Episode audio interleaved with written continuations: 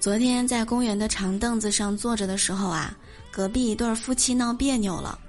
男生一开始呢不说话，突然之间开口说了一句：“第一，我们是夫妻；第二，我们接受过高等教育的，有知识、有文化、有素养的人；第三，今天说出来逛街的人是你，说不想逛的人也是你，为什么要跟我闹脾气呢？”女生抬头说了一句：“哼。”我高兴。哼，女生就是很任性的。